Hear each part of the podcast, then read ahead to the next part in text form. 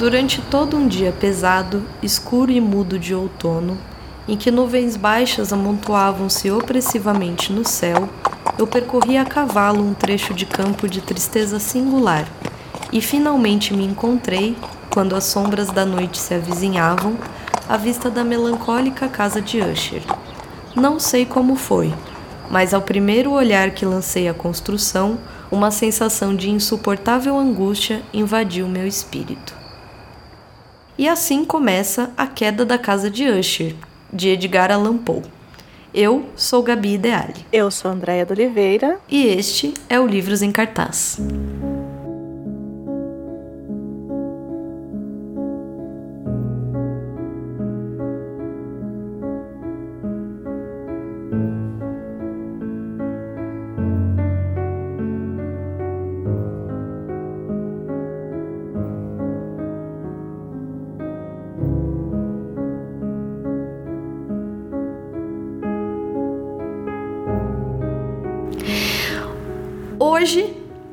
É o dia dele, finalmente.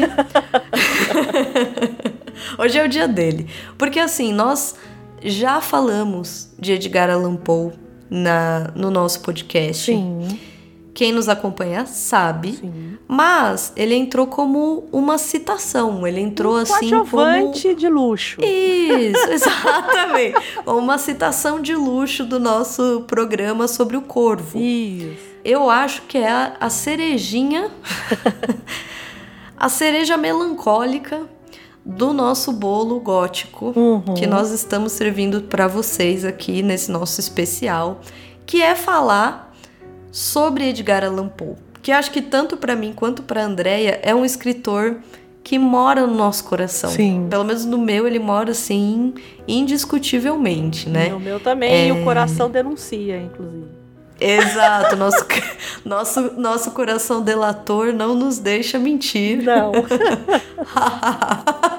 Ai, como a gente é engraçado, eu amo as nossas piadinhas. O pessoal com certeza nos ouve por causa das piadas. Amo. E aí, eu queria te perguntar, Andréia, Hum. se você fosse me dizer assim, é muito difícil, eu sei, tá? Mas se você fosse me citar, Hum. Vamos, vamos colocar, vamos colocar números. Eita, Que ferro. aqui a gente, aqui a gente entende muito de números. Trabalhamos com números, é isso? Números, exatamente. Somos mulheres de números. Aham. Se você fosse me dizer assim, sei lá, se fosse escolher três contos do Poe, Hum. que você fosse sugerir pra alguém, falar assim, uma pessoa que não conhece Edgar Allan Poe, se fosse falar assim, poxa, lê esses três aqui, que você vai entender quem é ele, você vai gostar desses contos. Quais você indicaria? Três só? Só, só, que hoje eu tô assim, estrita. Deixa eu ver. Eu também tô pensando nos meus aqui, pensa que eu sei? Eu acho que é, o Gato Preto. Acho que foi Uhum. o conto que eu mais li, foi o Gato Preto, porque eu tive que fazer análise dele e tudo mais. O Barril de Amontilado. E a Queda da Casa de Usher. Eu acho que para entender a atmosfera e o- os modos do Poe, e a estrutura e as intenções, eu acho que esses três eles abarcam bem a obra dele. E se eu pudesse citar uma quarta composição, o Corvo, né? Mas aí não é Uhum, conto, é uma- um poema, a gente pode dizer que é até um, um poema, uma narrativa em, em- Uhum, né, uhum. em forma de poema. Mas o Corvo ali, com certeza, no topo, assim. Acho que o Corvo todo mundo tem que ler. Mas acho que, É, em termos de contos, acho que esses três. O Gato Preto, Barril de Amontilado e A Queda da Casa de Usher. É, eu só mudaria o, o- a queda de- da casa de Usher, apesar de ser esse o nosso episódio Uhum. e de é, é muito difícil escolher. Eu, eu fiz essa brincadeira com a Andrea, mas porque eu acho sempre legal a gente mergulhar num autor quando é possível, porque no caso aqui a gente tá falando de contos, então Uhum, é possível fazer uma leitura extensa, né, da obra. E fazer esse tipo de análise eu acho sempre legal. Eu, eu acho que eu só mudaria é, a queda da casa de Usher pelo coração delator, Denunciador. revel- denunciador, revelador, Isso, enfim. depende da tradução. Dependendo da tradução, é. É, porque é The Telltale Heart. Isso. Né? Que é, inclusive, uma, um, um título maravilhoso, Uhum, né? E eles são extremamente fortes. Eu acho o Gato Preto super forte, Uhum, assim. É, o próprio Coração Revelador, assim, é de. Eu não sou de me assustar Uhum. com leitura, é muito difícil, mas ele. O Edgar Allan Poe ele consegue me assustar com a leitura. Eu acho isso impressionante, assim. É, e É, a gente não ele- citou, tipo, uns chavões, né? Tipo, o Poço e o Pêndulo. Ah, é. A gente tem Eu acho que o Poço e o Pêndulo é bem chavão mesmo, é, a né? gente, porque tem uns bem chavões, assim. Né? Tem, tem. Assassinato tem na. Rua Morgue. A gente falou isso lá no, no episódio de Sherlock. E da Agatha Christie também, falamos dele. A gente já citou muito o Poe aqui, Já, já. né? É, é, não só porque gostamos muito dele, mas porque ele é um referencial. Isso, isso. E aqui no seu, no seu senso mais. no seu sentido mais é, direto mesmo. Isso, O isso. Poe, ele é, ele é um, um pioneiro. Uhum. E ele, portanto, se tornou um clichê em vários aspectos, né? Porque ele inspirou uma série de outras pessoas, escritores, artistas, cineastas, Uhum, uhum. enfim, o que a gente quiser pensar aqui, né? De estilo, é, estilo mesmo até, eu diria que até estético mesmo, Sim, né? sim. É, se você está nos ouvindo agora e você nunca olhou a cara de Edgar Allan Poe, pare o que você está fazendo nesse momento, abra o Google e procure Edgar Allan Poe e veja a cara de Ed- Edgar Allan Poe. É. Então assim, ele é ele é uma figura inspiradora e um artista muito inspirador. Ele se esparramou, né? Se tivesse assim, dicionário ilustrado, estivesse, escrito melancolia, estaria a foto do Poe. Não haveria palavra alguma, apenas a, a cara de Edgar Allan Poe. melancolia Exatamente, e é desespero, talvez, né? Tem uma brincadeira. Rivotril. Rivotril. Como, como é que é? Frontal. Tem uma, Frontal. tem uma brincadeira que a Jill Thompson, a Jill Thompson, ela escreve um mangazinho, na verdade um gibi em forma de mangá. Como ela é americana, a gente não pode necessariamente falar que é um mangá, né? Então ela faz um estilo muito próximo do mangá ali, ela simula, que é da morte, da morte do Sandman. E aí tá a morte e o, des e a, e o desespero, né? Que é uma das perpétuos também, né? Que é um dos perpétuos, o desespero. e aí Uhum, aparece o Edgar Allan Poe, assim, lá, e, ela fala assim- e ele todo apaixonadinho pelo desespero. É evidente. Porque ela fala assim, olha lá quem tá te olhando. Você foi a musa dele, é o desespero. É, porque eu acho, nossa, excelente essa, essa sacada, né? Porque aqui é interessante que o Paul, eu acho que ele é um escritor, um artista, enfim, que ele tá interessado, me parece que ele tá interessado justamente nessa face mais extrema do terror, que é o horror. Que é, que é o, o dese- Eu acho que cabe nessa janela do desespero, né? É, é o desespero mesmo. Você não tá. Ele não tá. Ele não tá só criando um mistério. Ele não tá te deixando. Não, ele, ele quer te. E, e não é o, o que o cinema mais tarde consagrou como o jump scare.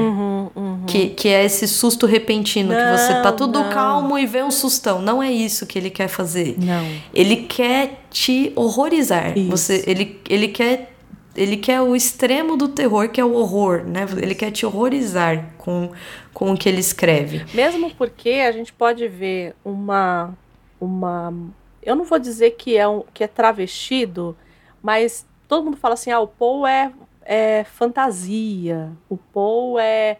E não. Hum, hum. Tudo que o Poe coloca nas obras dele, é, por mais que tenha essa coisa do fantasma, do. é, dessas aparições, desses lugares, lu- né, sabe? Tudo isso. Aham, aham. Mas não é. Não é. Isso daí Uh-uh. é só pra reverberar o que é essa perversidade da alma humana. E além disso, ele, ele me parece ter um. como dizer isso? Não é uma fixação. Acho que é também uma fixação, mas eu acho que é uma espécie de uma atração, de uma curiosidade, de uma vontade de chegar próximo à morte. E eu acho que é, que é a morte metafórica, mas também Uhum. Tal, também e talvez principalmente a morte física. Uhum. E física eu quero dizer com física mesmo. Eu quero dizer com o corpo morto, com a ideia da morte, uhum. com o acabou de morrer ou o que não acha que está morto, mas está. Uhum. É, eu acho que ele tem um, uma figuração da morte, assim. Uhum, ele tem uhum. um, um, um, interesse nessa, nessa figuração da morte né? E, e, consequentemente de tudo que envolve isso, né? Dessa, uhum. Desse mistério do estar morto, é, dessa crueza do estar morto, da maldade, principalmente da maldade, acho que é o que você falou, da perversidade uhum. humana. Uhum. Então, são esses grandes temas e ele, ele ele tem, se vocês não, se quem está nos ouvindo agora não leu Poe ainda, qualquer leitura dele vai te, faz, vai te fazer pensar em qualquer coisa que você já viu. Uhum. Pode ter certeza, em alguma coisa que você já é viu. Familiar, você... né? É familiar, exato. E não é familiar porque, nossa, o Poe é chato. Não, porque é o caminho oposto. Muitos uhum. usaram, muitos fizeram referência. Ele instituiu, vamos dizer assim, regras, modos de ambientar, é, de como escrever, de como entender essa, essa mensagem que quer ser passada para quem está lendo. Uhum. Enfim, acho, tô muito feliz de fazer um programa sobre Edgar Allan Poe. acho que precisávamos mesmo e acho que começar com a queda da casa de Usher é muito interessante, porque uhum. é isso, é um clássico do Poe. A queda da casa de Usher é o bingo por excelência do gótico. Ela é o bingo. Ela tem tudo. Ela é tudo, tudo, tudo. Tudo, tudo que você pensar, tudo que eu falei lá no primeiro programa do Gótico. Tem todas, ela tem né? tudo. Você vai fazendo bingo. Ah, André, é tipo o Morro dos Ventos Vivantes? É isso mesmo.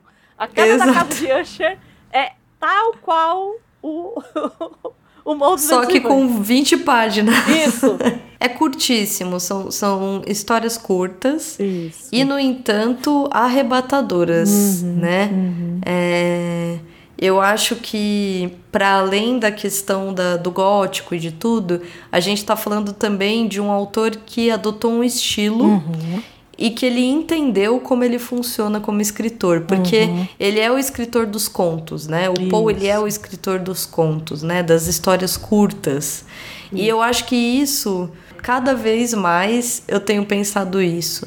É muito difícil adaptar um conto. Sim. Eu estava até comentando com a Andrea, e acho que já falei em algum outro programa aqui, não me lembro, sobre o novo curta do Almodóvar, que é Uma Estranha Forma de Vida. Uhum. Que a Andréia está aí para assistir, está nos devendo aí a sua. As minhas impressões. As suas impressões, exatamente. É, análise. É. Análise detalhada. detalhada. Quero uma análise.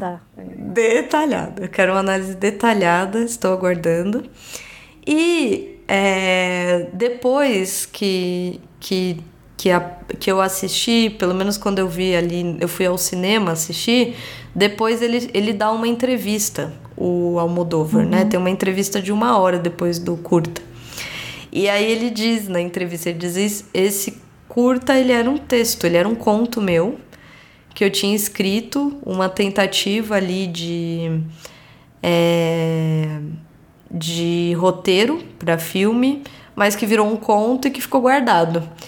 E é isso, né? Eu acho que o curta ele é o conto, né? O, o curta é mais ele, ele lembra o conto na medida em que ele ele tem pouco espaço. E eu acho que por ter pouco espaço, ele precisa necessariamente usar esse espaço, né? Uhum. É, ele precisa estar ali condensado é, e trabalhar por si, né? Ele precisa apresentar por si e ao mesmo tempo ele também vai te deixar com enigmas. Uhum. Ele é enigmático, eu acho, né? Ele tem um, por exemplo, o, o curta do do Almodóvar, ele deixa um, o fim do, do curta o último ato, o último momento, você você fica só naquele aguardo, assim, porque você fala, hum, eu não vou dar spoiler aqui, mas eu acredito que ele tem uma, um, o fim dele, quem pensa no fim dele é quem tá assistindo. Porque termina e eu, eu tive uma impressão do, do filme, entendeu? Eu terminei e pensei, ah, então tal coisa aconteceu. Depois dessa cena, tal coisa aconteceu. Só que você só tem duas alternativas, ou X ou Z. Uhum. Não tem como ter acontecido ambas, eu acho, entendeu? E aí. E aí ele deixa mesmo essa incógnita. Depois eu fui ler as, as avaliações das pessoas, tinha muita gente reclamando, tipo, ai, mas o que, que acontece? Gente, a ideia é que. A ideia é justamente essa. É, e o Paul ele, ele inaugura essa coisa na leitura de você colocar o, o seu leitor como, né, o leitor dele, no caso, Sim, sim. Como também um coautor ali. Por que um coautor? Uhum. Porque ele também vai trazer, é, e aí depois é, eu vou falar um pouquinho a respeito de como ele consegue isso.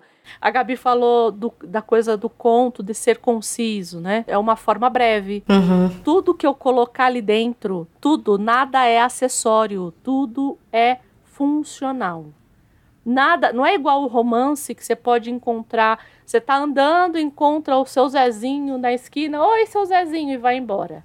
Se você encontrou o seu Zezinho na esquina, ou ele vai estar tá morto na esquina, ou ele vai te dar um tapa na cara na esquina. Ele vai fazer alguma coisa. Ele vai funcionar na narrativa de ele algum modo. Ele vai ter né? uma Ele não tá à toa. Não. É, é. Tudo que é colocado na narrativa de conto vai ter uma função é a arma de Chekhov, né? Que a gente fala. Isso. Então, é assim, é isso. se uhum. é, alguém mostrar a arma, em algum momento essa arma vai ter que ser disparada.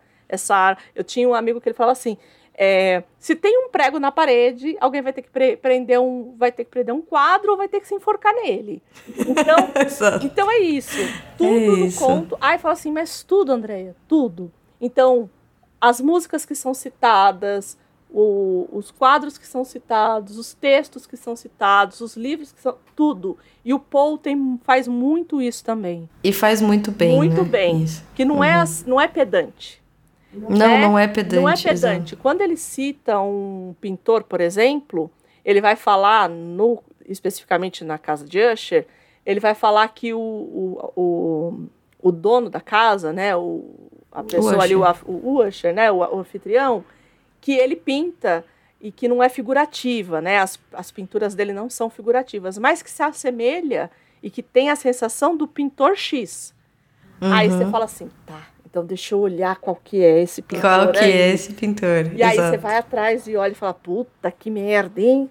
Olha, Exatamente. vai dar merda. Vai dar ruim. Vai, vai dar, dar ruim. Então, assim, Exato. assim, e, e, a gente já vai meio que entrando nesse clima Sentindo. que criar, uhum. né? Querendo ou não, eu vou falar algo aqui que vai ser um pouco polêmico. Eu acho que toda leitura ela é uma coautoria. Porque você faz um trato com aquele autor. Você vira para ele e fala assim: ó, oh, autor, a partir de agora, eu vou começar a ler a sua história e eu vou acreditar ou não vou acreditar, ou vou embarcar nessa sua história até o final. O que uhum. você me contar aqui, eu vou embarcar nela. É um contrato tácito entre é. leitor e, e, e escritor, né? E o Paul, ele deixa isso mais evidente. Eu depois, acho também. Com as ferramentas que a gente vai falar depois. Mas ele deixa isso mais evidente né? É, e, e, e ao mesmo tempo torna muito. É, essas aberturas, assim, elas tornam muito difíceis a adaptação. Uhum, uhum. Porque obriga, por exemplo, a não ser que seja um curta. Foi justamente por isso que eu usei o Almodóvar, o curta do Almodóvar, como exemplo. Uhum. Porque se você estende essa obra, você precisa justificar algumas coisas em outros lugares você precisa decidir, né? Você precisa decidir é o isso, que aconteceu. É isso que eu ia... Você decide, é isso, você tem que decidir. Porque, por exemplo, ao mesmo tempo que o conto tem esse espaço curto e por isso ele se autorreferencia, uhum. ele também é um lugar experimental. Uhum. Porque você... Ele sendo curto, você se permite não dar respostas, uhum. você se permite colocar elementos que são dúbios, que vão...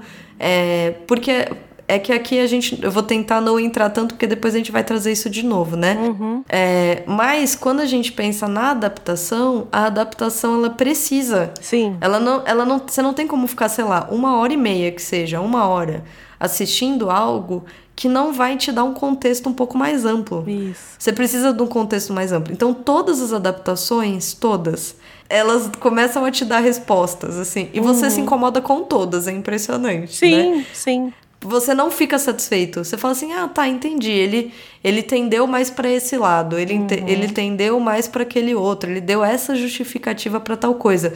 Mas não é a obra, né? É engraçado isso, né? É e não é a obra. Você fica com saudade da, da obra da obra Original. escrita, É. original, da obra escrita, né? Ou da obra curta. Não sei nem Uhum. se escrita, mas curta. Porque, porque esse é o fato dela ser curta que dá para ela toda a característica que ela tem, o impacto que ela tem, enfim, tudo, tudo, a concisão, o jogo com quem tá lendo. Ele necessita do, do leitor para concluir algumas coisas, né? É, ao passo que um, um filme ou qualquer outro tipo de obra longa, ela vai ter que te dar outros elementos, ela vai ter que incumpridar essa história e trazer outras coisas que essa história não precisa ter, né? É, que no fim das contas você vê que funciona bem curta. né? É, Ela parece ser feita para isso, ela funciona bem curta, né? Ela não precisa dessa dessa quantidade gritante de informações que não são fundamentais para a obra, né? Eu acho que o, o fato dela ser curta faz com que ela funcione, né? Ela, ela vá, ela vá direto. Mas enfim, dito isso, para evitarmos de ficar aqui nos empolgando, eu acho que é interessante, de novo, para variar, entender quem foi Edgar Allan Poe, é, para ver que carinha melancólica é essa que está te olhando nessa foto.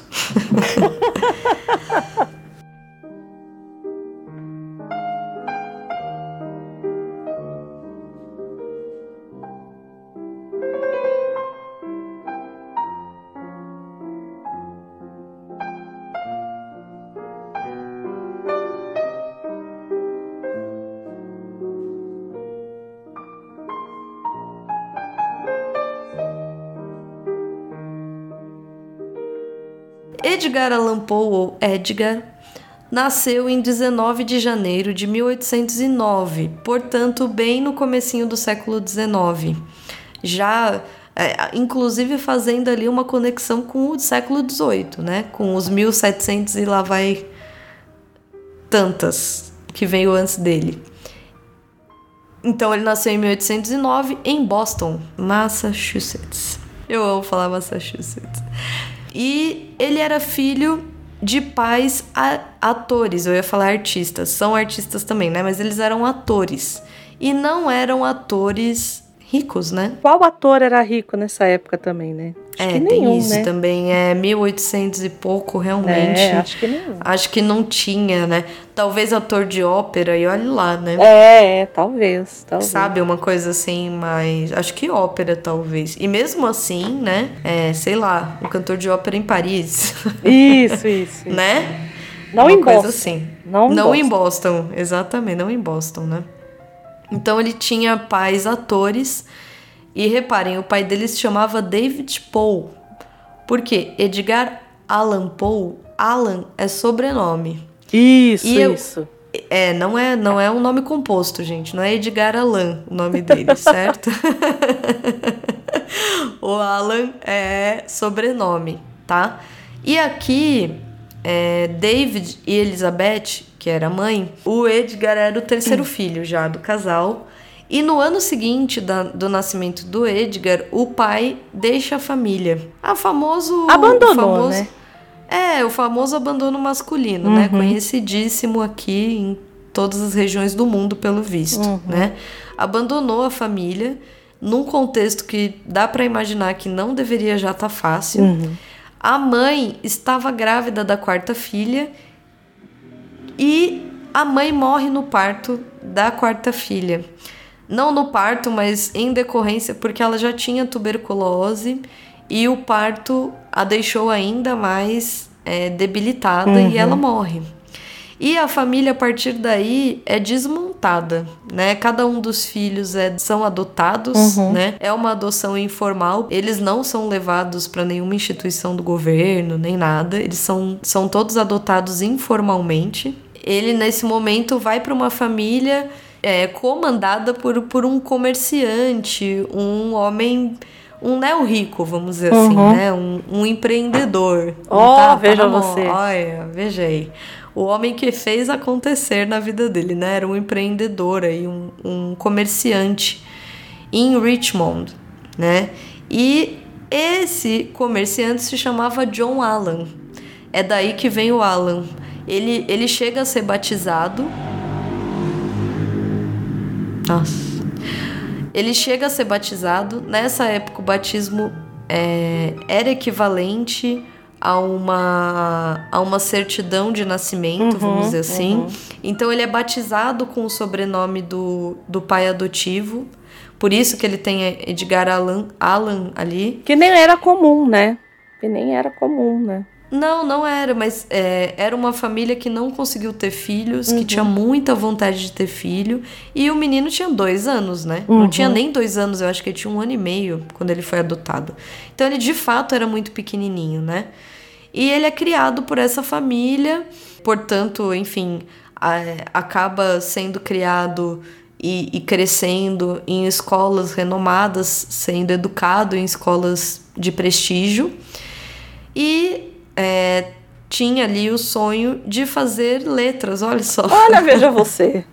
Ora, veja você. E ele começa mesmo inglês, né? Na, não é letras, mas é o equivalente a letras. Ele começa inglês na Universidade da Virgínia. O casal, inclusive, se muda para Virgínia, uhum, esqueci desse detalhe, né? uhum. né? Só que aí Edgar Allan Poe já é Edgar Allan Poe. Que o é que o isso seguinte, quer dizer? O que, o que, o que isso que quer dizer? Veja, veja bem, ele tinha um modus operandi muito claro que o que acontece? Ele não se dava com o. Ele, ele e o pai adotivo tinham muitos problemas. Imagina, a gente está falando de um cidadão que era um comerciante com muito dinheiro. Então ele devia ser o cara mais self-made man. Sim, ele, sim, ele devia ser um, uma pessoa sim. muito das do tipo vá, vá trabalhar, vá fazer o dinheiro da família. Devia, eu prevejo que ele era esse cara. E imagina, nós estamos falando de Edgar Allan Poe, que, além de tudo, tinha vício, vícios e mais vícios, né? Uhum. Ele, ele, era alcoolista, ele... Usava ele ópio. Era, ele era usuário de ópio, além de outras drogas que não sabemos quais. Uhum. Imagino que de tudo, né? Mas o ópio provavelmente era a mais, a mais forte, uhum. acho que a mais utilizada. Que é né? a mais citada, inclusive, nas obras, isso, né? Isso, isso que eu ia falar. Em todos os, todas as obras dele, volta e meia tem um ópiozinho rolando por isso, ali. Isso, isso. Né? É, e, e, já nessa época ele já começou, já começava com o vício, e como ele tinha uma relação muito difícil com o pai, o pai não ajudava com os gastos da universidade, que para quem não sabe é, é paga, né? É em, em sua maioria paga nos Estados Unidos. Então, para isso, ele começa, a se, ele começa a se meter em jogos, né? em jogatinas. Só que é isso, né? O, o, a vida de jogo é essa. Um dia você ganha, outro dia você perde. É, na verdade, você perde, perde, perde, ganha. Perde, perde, perde, perde. E ganha. é exatamente isso. perde, perde, perde. Um dia você ganha, aí você perde, perde, perde, perde, perde. Um dia você ganha. E ele começa a contrair dívidas, dívidas, dívidas. E foge. Ele literalmente sai fugido da universidade. Quem me ele viu queria... mentiu, né? Quem me viu mentiu. Ele queria terminar era um sonho dele fazer essa faculdade, mas ele, ele foge. E aí começa o que vai se estender ao longo de toda a vida dele, essas fases de extrema pobreza e fome. Uhum. Então ele passa por um período de, de fome. É nessa época que ele publica pela primeira vez, porque ele precisa. Nitidamente é isso. Porque ele senão precisa. ele não vai comer. Ah, e aqui ele é um menininho, tá? Aqui ele tem 17 para 18 anos. É. Ele, para mim, é um menininho. Enquanto a gente tá lá comendo terra com 17 anos. Exatamente. Tava ele lá, já tava o quê? Já tava na esbórnia. Já, exato, já, já era viciado em ópio, entendeu? E aí ele, ele publica o primeiro poema dele, que eu amo o nome, que é Um, Bo um Bostoniano. Sensacional. É que pra gente fica muito ruim, né? Fica um, bost um bostoniano. Bostoniano. É. Enfim, é isso, né? Um é a garoto vida de pessoa. Boston. Um, Um garoto rapaz de de Boston. Boston. Um rapazinho de Boston. Isso. Ficaria melhor do que um bostoniano, né? Né? E enfim, ele publica, mas enfim, menininho, né? E aí ele, ele opta por se inscrever, enfim, se alistar no exército. Hum. Justamente porque ali ele vai comer. Literalmente por isso. Ele fica dois Essa anos pessoa no exército. regrada. Regradíssima. Né? Essa imagina, pessoa que gosta, imagina da, que gosta da hierarquia. Edgar Allan Poe, Edgar Allan Poe no exército. Inclusive tem um filme que se chama Palio dos Olhos Azuis. Ah, eu já ouvi falar, mas não assisti ainda. É, que tá na Netflix, Isso, tá aí, tá aí no Acho que serviço é o de Christian streaming. Bale que faz o povo. Que é isso? o Christian Bale, exatamente. E aí eles tentam pegar uma. como se fizesse uma referência a essa fase que o Poe está no exército. Hum, Então, Edgar Allan Poe é como uma personagem do filme, tá? entendi. E aí é exatamente isso. Se você olha a carinha dele, você falou, "Ô, coitado, entendeu? tá no exército, poxa vida. Eu acho que Justo teve ele, o, entendeu? acho que o John Cusack também fez o Paul recentemente, né? Num outro filme que apareceu aí. É, ele era tipo um qual? investigador, essa coisa do assassinato da Rua Morgue, né? É, Ah, não tá. sei, não sei Uhum. se foi uma adaptação, porque eu também não assisti. Porque Eu, lembro, eu não- me. eu, tô- eu, eu me permito não assistir, entendeu? Foi isso que aconteceu. então eu falei, não vou Sei. ver, e acabei não vendo. Mas tem, sei que tem, e é com o John Cusack. É isso. Que também tem uma carinha de coitado, né? Então, casou. Eita, é, tem que ser, né? Tem que ser gente assim. E aí é isso, imaginem vocês, Edgar Allan Poe no exército, né? o único lugar que você não imagina esse tipo de pessoa. E ele fica, por dois anos ele, ele fica no exército, é, se desenvolve, inclusive, acho que alcança algumas patentes. Uhum. E, de novo, o pai dele, numa última tentativa de aproximação, consegue uma vaga para ele nessa que é, até hoje, uma das mais renomadas academias militares dos Estados Unidos, que é a West Point. Hum, E, e lá ele lá é uma academia de formação da alta hierarquia do exército, né? Como Entendi. se fosse a nossa agulhas negras aqui no entendi, Brasil, né? entendi. Então, só que aí ele ali ele tem uma discussão que até hoje não se sabe qual aí é o modus operandi dele. Ele tem uma discussão com o superior dele. Temos um problema é de hierarquia, né? Já percebemos que tem um problema de hierarquia. né? de, de disciplina, Isso. né? É, e aí ele é desligado da academia. E é aí que o pai rompe com ele, Uhum, rompe com re- as relações com ele, né? E aí, pra, para não morrer de fome, Uhum, ele vai morar com uma tia dele. uhum. Tia, tia mesmo. Tia biológica, Isso. exato. E vai morar com a tia. Nessa época ele começa a escrever, é, escrever mesmo como com o intuito de ganhar dinheiro, pagar os boletos com, a, com, com, a, com o que ele escreve. Ele ganha é, uma, um concurso de contos, né? O primeiro concurso de contos dele com o conto manuscrito encontrado numa garrafa. Uhum. E é ali que ele passa a conhecer essa espécie de é, intelectualidade literária Uhum. né, dos Estados Unidos. Ali que ele consegue a primeira, o primeiro emprego dele como redator é, dessa revista que mais tarde ele vai repetir o modus operandi, vai brigar com, com a chefia vai acabar Problemas expulso. de hierarquia, não adianta. É o Sempre. pai, é o. Isso, nossa. Exato. Freud tá gritando nesse momento. Não é, menina. Enfim, a vida do Paul, ao longo da vida dele, é isso que acontece, assim. Ele tem altos e baixos. Às vezes os altos nem são tão altos assim. é, mas ele tem essas fases. E aí, nesse meio tempo, enquanto ele tá lá morando com a tia, ele conhece, quer dizer, já conhecia, né? A tia tem a, uma prima, né? Ele conhece a filha da tia, que é a Virginia Cla- Clam Uhum. que é com quem ele vai se casar. Eles fogem, né, na verdade. Olha o modus operandi dele. Pois é, é isso. Eles fogem, é. Eles fogem, eles namoram escondidos por mais de um ano. E daí eles fogem para poderem se casar. Só que tem esse porém aí, que, que quando eles casam, o Paul já tem 27 anos. Uhum. Enquanto a Virgínia tem 14. Pois é. Pois é. Então, Nem vou assim, falar nada muito complicado, né? uhum. né? Assim, sei que a época é outra, sabemos de tudo isso, mas muito, muito complicado mesmo, uhum. né? Uhum. E além disso, a Virginia tinha uma saúde muito frágil e ela morre relativamente, ela morre super jovem, com 24 uhum. anos, e mesmo assim eles ficam muito tempo juntos, eles ficam quase 10 anos juntos, é, casados. Se mudam para Nova York, mas têm uma vida muito instável, de passar fome mesmo, de ter muita dívida, de mudar muito de casa, de ter que lidar com as bebedeiras, de ter que lidar com o vício, porque eu acho que para além é, eu acho que aqui tem a coisa do vício mesmo. Isso, né? isso. Que não é, não é uma questão de hábito, não é uma questão de gostar. É a doença não... do vício mesmo. É né? o vício, isso, é, é a doença do vício, é. exatamente isso. É a doença do vício, né?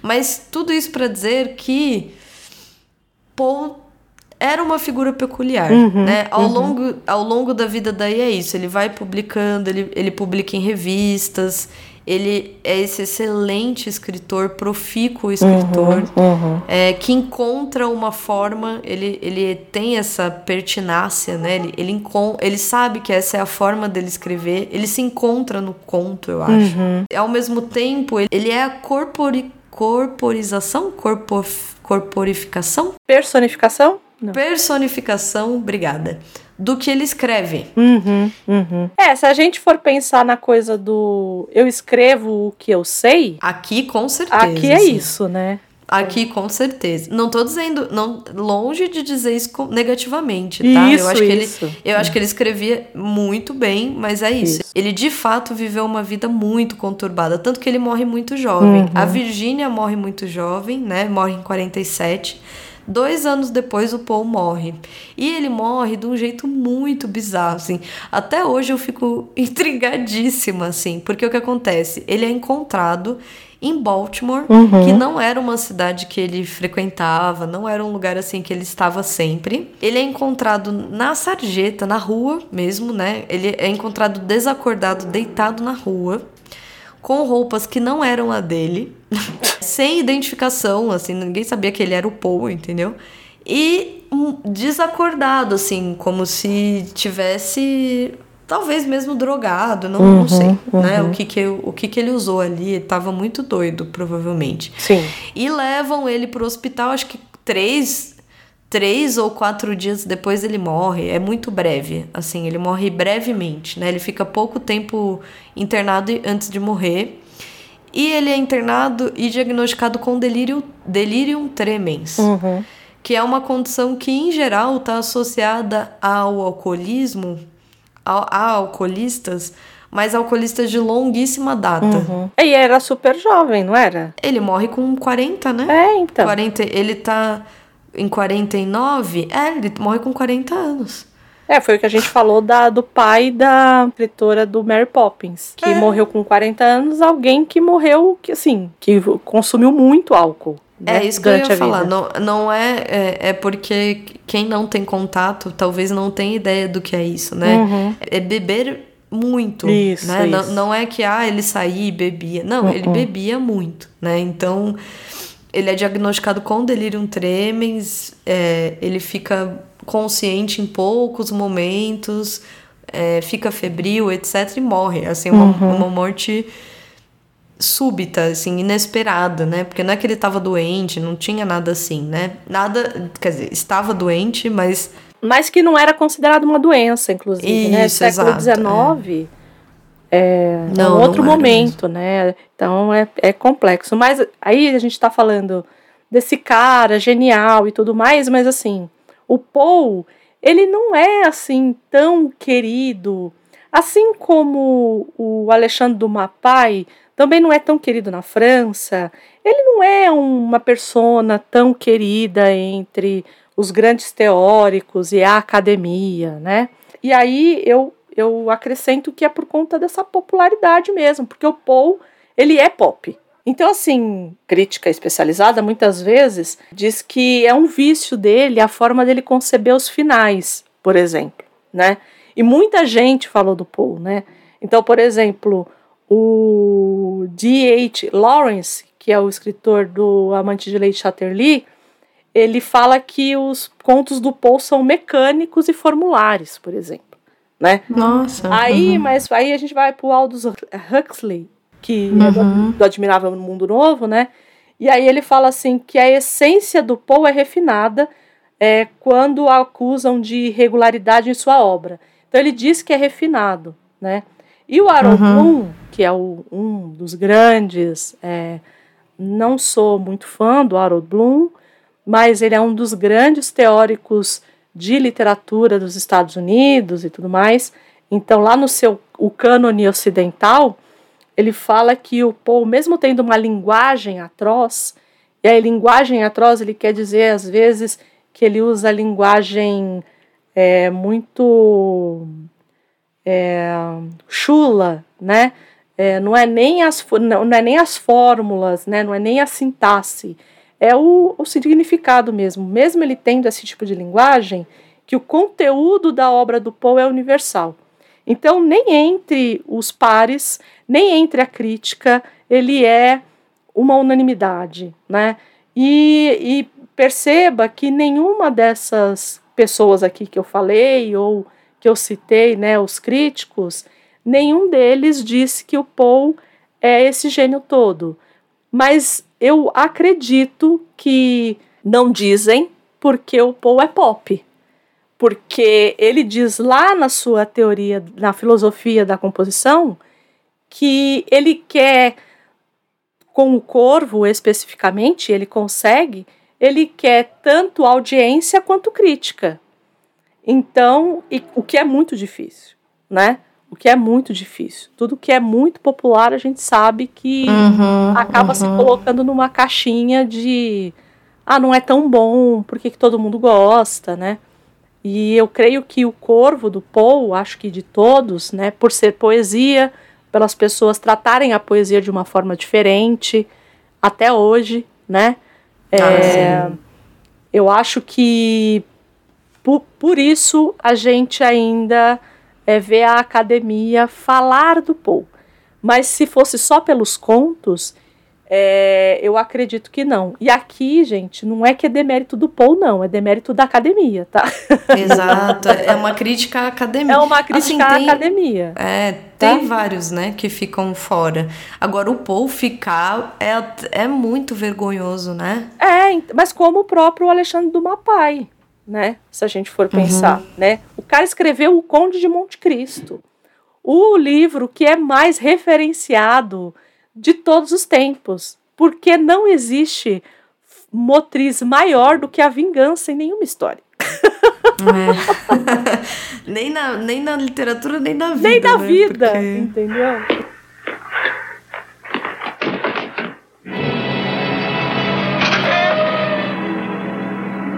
O que quer? Onde é que ela está? Então já sabe. Onde? Não poderá encontrá-la. Me diga onde ela está. Num lugar secreto. Pela última vez. Continue, vai me fazer um grande favor. Continue.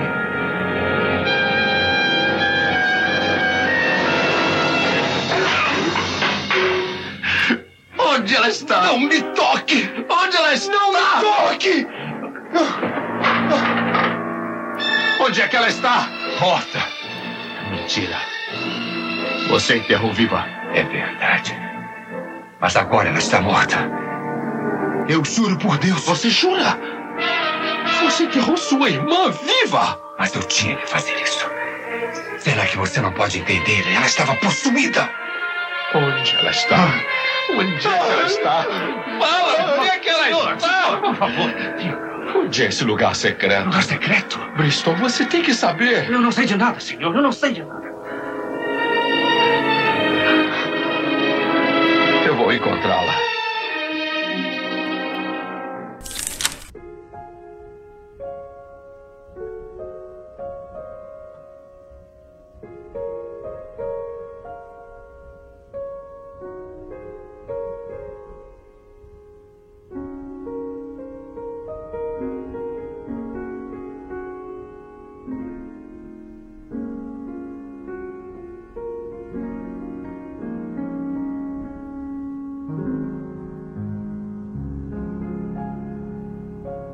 Eu gosto muito do começo dessa, dessa obra, Não porque ela é incógnita desde o começo. Uhum, uhum. É, eu acho que o próprio, o próprio narrador, ok, é incógnito, Uhum. mas até o narrador você não consegue entender direito quem é esse narrador, né? Isso. E é aí, lembra que a gente falou que o Paul, ele é esse cara que deixa essa dá essa liberdade maior pro leitor de tentar interpretar algumas coisas ali? Uhum. Ele faz isso porque ele é o cara do narrador não confiável.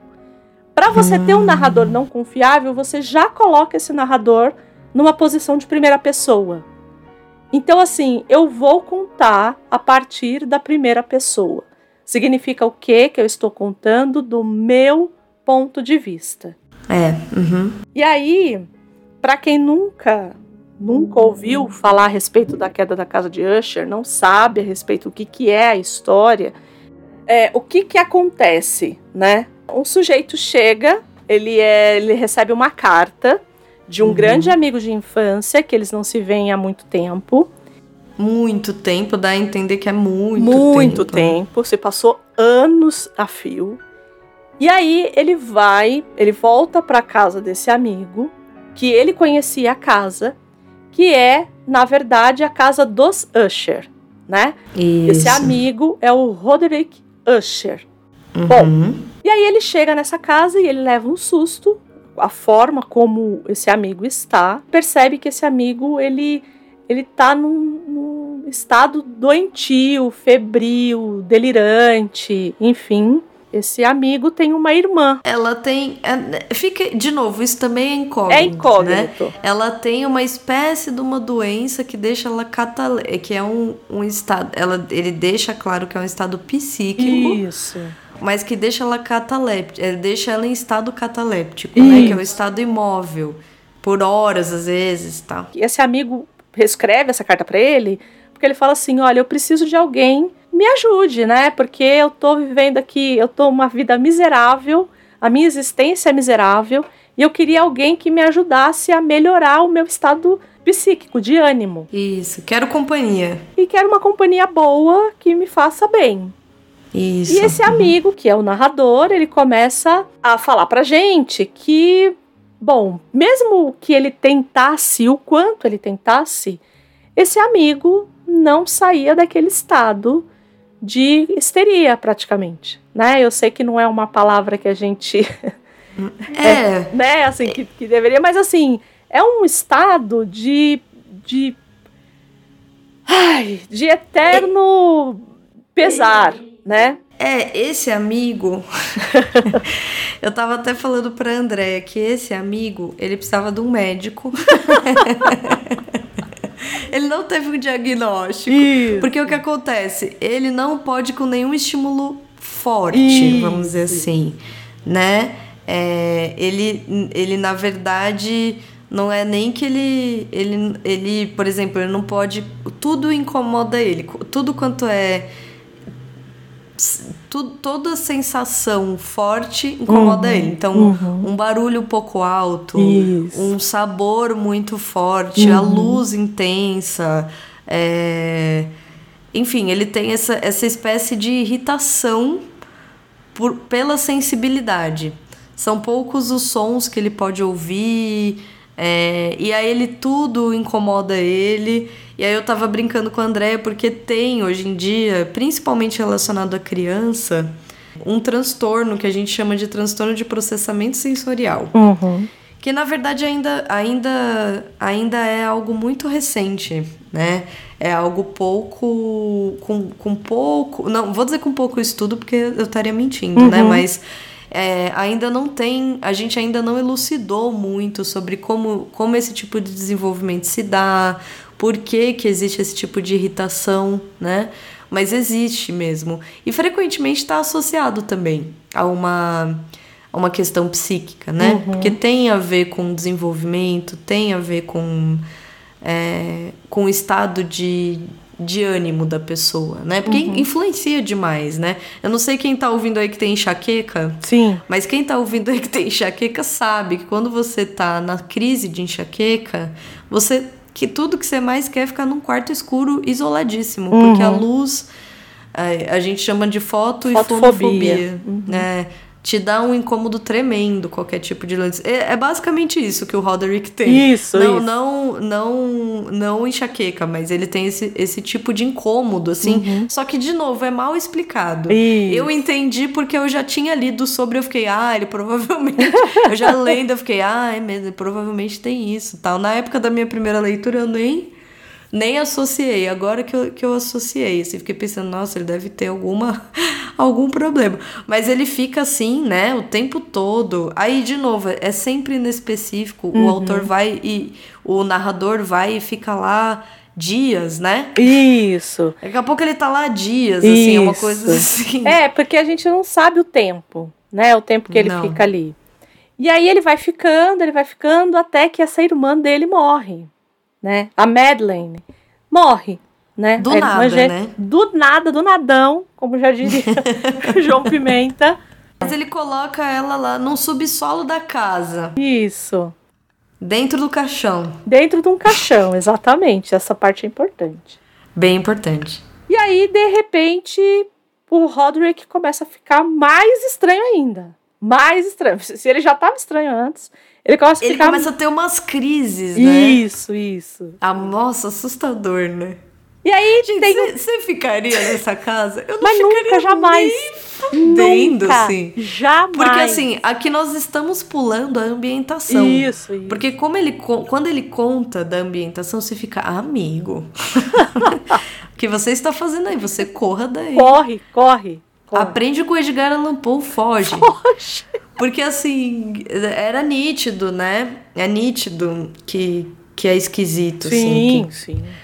o E- próprio ambiente da, da o terreno casa, da casa, a casa é a oprime, casa. né? Tanto que ele fala que era o lugar que ele brincava quando criança, então, então por que que agora o oprimia tanto, né? Assim, por que que causava tanto incômodo dele estar naquele lugar, né? Bom, e aí ele acontece uma tempestade e, e o nosso queridíssimo Roderick, né, o irmão que enterrou a irmã, ele começa a ficar transtornado, assim. Se antes ele já já tava, agora tava muito pior, né? Né? E aí o narrador, né, esse narrador aqui, esse sujeito, essa alma santa, começa a ler para ele um romance, né? E começa a contar, a narrar, né, a fazer, fala assim, olha, o herói fez tal coisa. E aí as coisas que ele vai dizendo que esse herói vai fazendo no conto, vai acontecer, os sons vão acontecendo durante a É. leitura, né? Isso, ele, ele vai lá e, e- Porque ele começa a ficar mal, chama ele pra ler. E conforme ele, o que ele está lendo começa a acontecer. Isso. Os, sons, barulhos, né? Tem uma é, os equiparação aos sons. É. Isso, é. Isso. E aí, só que o que ele tá lendo é muito macabro, né? Isso, isso. E aí você fica, meu Deus, está. E o próprio narrador começa, né? A ficar tipo, não, meu tá- Deus. não, será? Muito bom, né? Ele fica, meu Deus, nossa, isso tá acontecendo. Será que. Não, pera. imagina. é, porque assim, o que que começa a dar a entender? Que tem uns bar... Porque aí o que acontece? O Roderick quer. Ele decide que ele quer. é, é, que ele quer velar o corpo por mais tempo, né? Isso, isso. Da irmã. Então o corpo, o corpo tá sendo velado por 14 dias, não é uma coisa Isso. assim? É um tempão. Tempão, E aí, tempão. é um tempão. E aí, nessa meiuca aí que acontece tudo isso, Isso. entendeu? E, e o, o que dá a entender é que ela está se mexendo lá embaixo. Uhum, uhum. E ele fica, imagina. E assim, e ela e o lugar onde ela está é logo abaixo do quarto do narrador. Isso, né? isso. É muito bom isso também. É tipo, imediatamente abaixo, assim, né? É num túnel, mas é na- pensando na estrutura da casa como se fosse embaixo do quarto dele. Uhum. E aí, e aí no meu- eu tô rindo. Por que, que eu tô rindo? Isso é muito assustador. Porque o. É porque você tá com medo. É, é por isso que É você tá rindo. É, cada um tem uma. uma... Meu Deus. Aí o Roderick chega e fala: ah, ela, ela tá viva, né? Ele diz uma coisa assim. Ela voltou dos mortos, né? A Madeline Ela vol- voltou dos mortos, né? Voltou. E assim, pra quem tá lendo e tá entendendo, é, ela provavelmente teve uma crise E foi enterrada viva. E foi enterrada viva. E foi, na verdade, velada, né? Porque ela não tava enterrada Isso, ainda. isso. Mas ela foi velada viva. Então ele começa tipo, meu Deus, ela está viva, ela voltou dos mortos. E aí ela aparece, Na né? porta, é- coberta de sangue. Aquela coisa toda ótima, né? É o, é, o, é o ápice da história, É, assim. é. Aí o narrador decide ir embora. Porra, Sai com a porra! Também, se não, vier, se não visse a mulher de, de sangue dos pés Precisou na ver a cabeça mulher e não coberta sair de escorrendo. Certeza que ele foi embora e depois os dois ficaram rindo. Não seria ótimo. Mas não é o que acontece. Ele vai embora e É. aí, assim que ele sai. Não, é porque Hum. antes disso, antes dele sair correndo, a Madeleine abraça o Roderick. E os dois caem mortos, os dois, catapafes. Ah, é, isso mesmo. Os É. dois morrem, na hora, assim, paft. E aí o narrador falou o quê? Vamos eu embora. Vou ficar aqui. Eu que não vou ficar aqui mesmo. E aí ele sai corrido. E aí tem essa coisa da casa. Por que que chama a queda da casa de Usher, né? Uhum. Esses dois irmãos gêmeos, eles são os últimos da linhagem. E pelo que a gente Usher. começa a perceber, e aí é que começam as bizarrices, né? Eles são Uhum. os últimos da linhagem, de uma linhagem de uma família muito antiga, que é uma família que tem muitos incestos. Isso, Né? porque é uma. Ele, ele explica de um jeito do tipo. É uma família que nunca se relacionou com ninguém de fora da família, né? Uma- Isso. ele fala assim, eu acho, né? Ele, Isso. ele não diz incesto, mas ele diz isso. É, mas e aí é, você né? entende. É, aí você entende, né? É. Aí você fala, ah, tá, entendi. Então, na verdade, Isso. um irmão vai ficando com o outro, entendeu? E aí, aí você, aí fica, vai ficando pior, porque aí começa. Tá, ele tá velando o corpo da irmã lá embaixo, ou ele tá dando uma de Solfieri do Álvares de Azevedo. Quem não Isso. leu, leia. Tá lá, Noites na Taberna, ou na Taverna, de Álvares de Azevedo, Solfieri, leia o texto lá. Ou ele tá dando uma de Solfieri. Não sabemos, né? Então Não, é não tudo sabemos. meio jogado, mas que a gente vai meio captando essa aura da casa. E tem essa coisa que a casa, tanto que ele fala isso no começo do conto, que os camponeses que estão ali ao redor, quando se referem à casa, se referem à casa dos Ushers, que seria a casa, a- o edifício, e a casa de Usher, que, que é Isso. o clã. É quase um clã. O clã de Usher. É o exato, clã isso. de Usher. É isso. É, uma, é um, um duplo. É um duplo. a É uma dupla casa, vamos É uma dizer assim, dupla né? casa. A casa física e a casa Isso. como a família. Isso. E aí, e por que que a gente brincou aqui que esse querido fez o bingo do gótico, né? Esse querido. Esse querido fez o bingo do gótico. Por quê? Porque, bom, primeiro, né? A primeira coisa que a gente tem que se perguntar é: por que que esse narrador tá contando isso para nós? Já Uhum. começa por aí, né? Por que que ele ele compartilha essa história? Não é uma história dele. É uma história que ele passa por ela, né? Então a gente começa a pensar assim, tá, será que é verdadeiro ou não é? Será que tá tudo na cabeça dele ou não tá? E aí eu vi algumas pessoas, mas aí eu acho que é mais anacrônico, mas eu acho que dá também pra gente entender essa casa como a casa junguiana, sabe? A estrutura junguiana da mente, que ele coloca como uma casa. Uhum, uhum. Então, você vai ter. No, porque o Paul ele te dá essa liberdade de interpretação. E ele dá essa liberdade de interpretação através desse narrador que não é confiável. Que você começa, putz, mas será que esse cara aí não sonhou tudo isso e contou pra nós? O narrador é esquisito também. Ele também não explica quem ele é. É, a gente não sabe, a gente não sabe de onde ele veio, né? Uhum. Não sabe para onde ele vai, né? Aonde ele vai chegar, a gente não sabe nada dele. A gente só sabe essa pequena incursão até a casa dos Usher. Fora isso, a gente não sabe mais nada a respeito do narrador. Aí, por que, que eu falei do bingo, né? Porque tem uma coisa que eu acho que a gente não falou ainda do gótico, que é o duplo. O duplo, que é algo que é muito utilizado na literatura romântica, né, no romantismo, ele também vai estar aqui no gótico muito presente. Dê um alô para Dr. Hyde e Mr. É, Dr. Jekyll e Mr. Hyde. Eu troquei, eu só estava dando um doutorado pro, pro Hyde. Olha que horror. o Dr. Jekyll e o Mr. Hyde, né? Oi, é um duplo. A gente vai ter vários duplos, né? Essa história do duplo, ela é muito é, ela se fixou muito na cultura toda. E aqui a gente vai ter vários duplos. A gente vai ter o duplo, esse que a gente falou, da casa, que é essa casa como clã e essa casa como edificação. A gente também vai ter essa casa duplicada, porque no terreno onde está a edificação tem um lago, então tudo que vai refletir uhum. é sempre fantasmagórico. Então a casa ela é de pedra mas o que está refletido na água é fantasmagórico, é fluido, né? É esse duplo dessa casa. E fora que os dois, as duas personagens aí que são desse clã, que são os últimos desse clã, são gêmeos. Que já é o duplo por natureza, né? Por si só, né? Por si uhum. só já é o grande duplo, né? Então, é, acho que a gente não tinha falado do duplo aqui ainda. Não nesse nosso nessa nossa especial aqui de gótico. E o duplo não, ele é muito não. usado.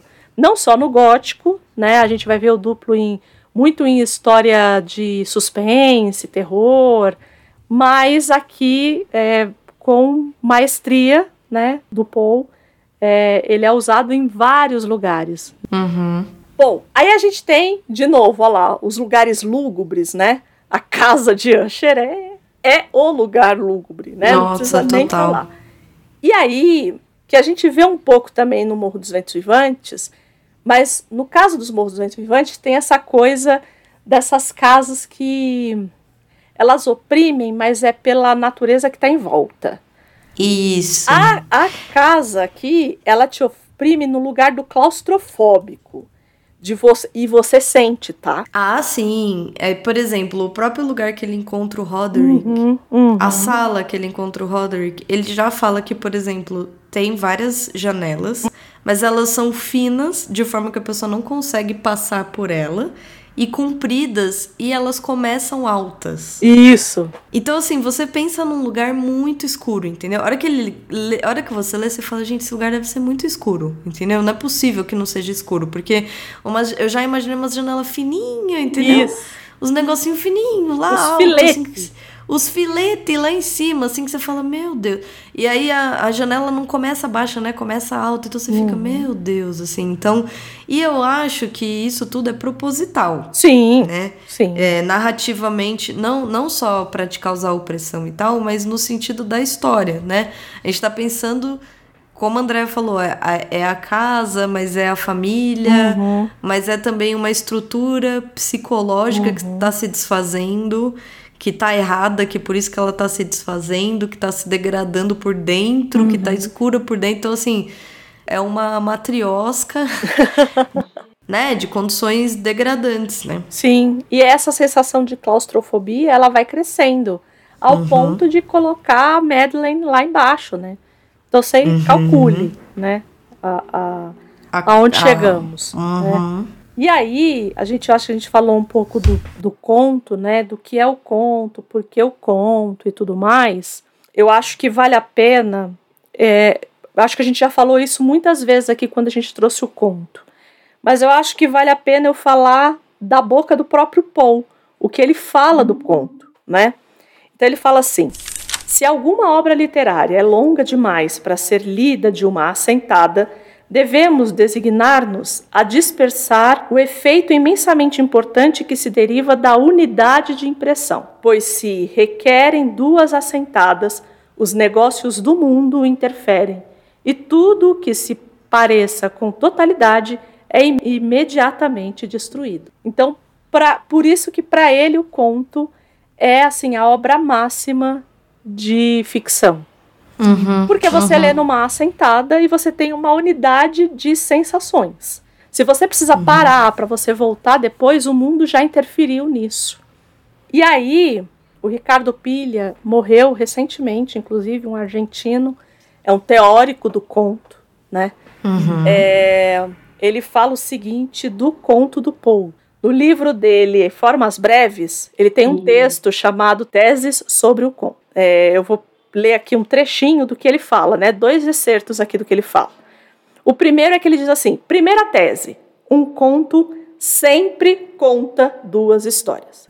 Então, então ele diz que todo conto vai contar para a gente duas histórias. E aí o que ele diz depois? O conto clássico Poe e Quiroga, e ele coloca Quiroga aqui não à toa, porque ele é argentino, para uhum. quem não conhece o Quiroga, ele escreveu Almofada de Penas, procure aí. O conto clássico narra em primeiro plano a história 1 e constrói em segredo a história 2. Então ele vai, te, ele vai construindo, ele vai te contando aquela história que é mais visível, que é mais superficial, e vai te dando pistas da outra história, né? Da história 2. A arte do contista consiste em saber cifrar a história 2 nos interstícios da história 1. Um relato visível esconde o relato, o relato secreto, narrado de um modo elíptico e fragmentário. O efeito de surpresa se produz quando o final da história secreta aparece na superfície. Ele está falando aqui especialmente dos contos clássicos, desses que a gente está acostumado, Machado, Poe, uhum, Quiroga. Uhum. Mais para frente, ele faz teses a respeito do romance moderno. Mas aqui para a gente não cabe, cabe o Poe. E é bem isso mesmo que a gente vai ver se desenrolar no Poe. Porque como a gente falou, o Poe ele tem essa coisa travestida de fantasia e tudo mais, mas a grande parte dos contos dele falam a respeito da perversidade humana. Então a gente vai ter conto que vai falar sobre violência doméstica.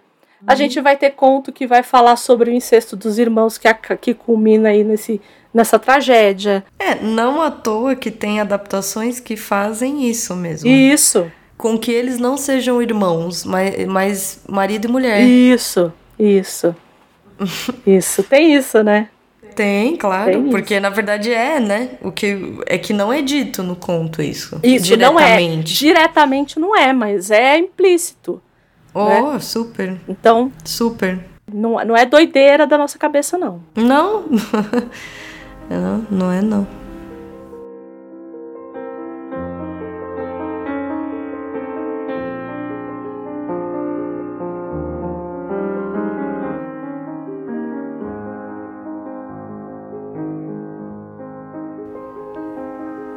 Vocês perceberam que a gente não falou até agora da adaptação. Uhum. Normalmente a gente intercala, né? A gente vai falando do, do filme, do, da história, é mas aqui, aqui não dá. Fa fazia sentido Isso. separar aqui, eu Isso. acho. Porque assim, primeira coisa que a gente já adiantou um pouco na, na nossa, vamos dizer assim, apresentação, né, no começo, é o próprio fato de que existem diversas adaptações nenhuma das adaptações vai ser fiel à obra. Uhum. Nesse caso, nenhuma das adaptações eu acho fiel à obra, uhum. né? Todas elas fazem uma leitura da obra que se assemelha em alguns graus mais, em outros graus menos, uhum. mas se assemelha à obra, né? Então, por exemplo, a gente combinou, André e eu, de a gente sempre, independente de ter inúmeros, inúmeras adaptações, a gente escolhe uma uhum. e a gente assiste ou a primeira vez ou de novo para fazer o nosso programa. Aqui a gente escolheu o Solar Maldito, que é de 1960. Uhum. Mas vou dizer os bastidores que é, eu não tava achando o filme.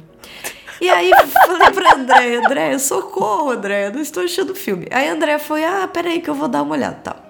Aí eu lá falei, e agora, né? Vou ficar aqui solitária, sem filme. Aí fui procurar na internet e achei uma adaptação de 1928, que uhum. é de um uhum. filme mudo, de um filme, é um filme mudo é, francês, uhum. inclusive. Ele não é norte-americano, né? A gente está bem habituado a ver ou algo na língua inglesa, assim, né? Então ele é um, é uma, um filme mudo é, francês mas assim, extremamente interessante, sabe? Eu, eu sei que eu fiquei lendo, eu fiquei assistindo e fiquei. É muito. Eu acho extremamente interessante ver filme mudo, porque porque justamente vira um outro elemento, né? Uhum, uhum. É, e aí, por exemplo, o, a o, linguagem é outra, né? É total outra. Assim, você, por exemplo, nesse filme, ele é marido hum. da. Ele e a mulher são marido. Ela é a mulher dele. A gente tá falando de uma sociedade de 1928, né? É, em que Aí o narrador chega na cidade, ele lê a, a, a, carta do amigo, aí o cara lê, aí fica aqueles letreiro mudo, assim, enfim. E, e ao mesmo tempo você percebe o quanto essa, essa obra já mexia, né? Com, com a arte, né? Você vê que eles já, já buscavam fazer uma adaptação. Imagina, em 28, eu acho bem antigo para pensar uma adaptação para essa obra, né? Sim, sim. E aí fiquei lá assistindo, entendeu? Achei ótimo. Mas é. Porém, eu encontrei no YouTube completo. Então não André, sou eu. Muito... Não fui eu que coloquei lá, já tava lá. Tava lá. É. E bom, né? E Com bom, uma qualidade. A qualidade gente, boa, dublado. Quali tem Nossa, esse problema. qualidade excelente dublado, mas eu gostei de ser é, dublado. Assim. Eu gosto, gente, eu vou ser sincera, eu gosto da experiência do dublado. Eu não vou mentir, eu gosto. Não é todo filme que eu gosto, mas eu gosto. Não, eu é... também. O problema é que esse filme tem o Vincent Price. Isso, exato. E aí, então, como por... é que você vai ver o Vincent Price dublado? Não, e eles tentam colocar um dublador com a voz grossa e fica muito bom, entendeu? Tem umas horas que eu dou risada porque ele fica, você é, está é, aqui. É. E eu fico tipo, gente, coitado desse dublador, é. entendeu? Ô, missão ingrata, entendeu? Tá porque fazendo é das difícil. tripas coração aí. Não, é porque ele tem uma voz retumbante. Ele né? é, então. Eu tenho, eu tenho algumas. E aí, o diretor, só pra gente focar uhum. aqui só um pouquinho, que é o Roger Corman ele meio que se especializou em fazer adaptações. Ele tem um chamado que o pessoal chama de ciclo é, ciclo Paul, porque ele adaptou muita coisa do Paul.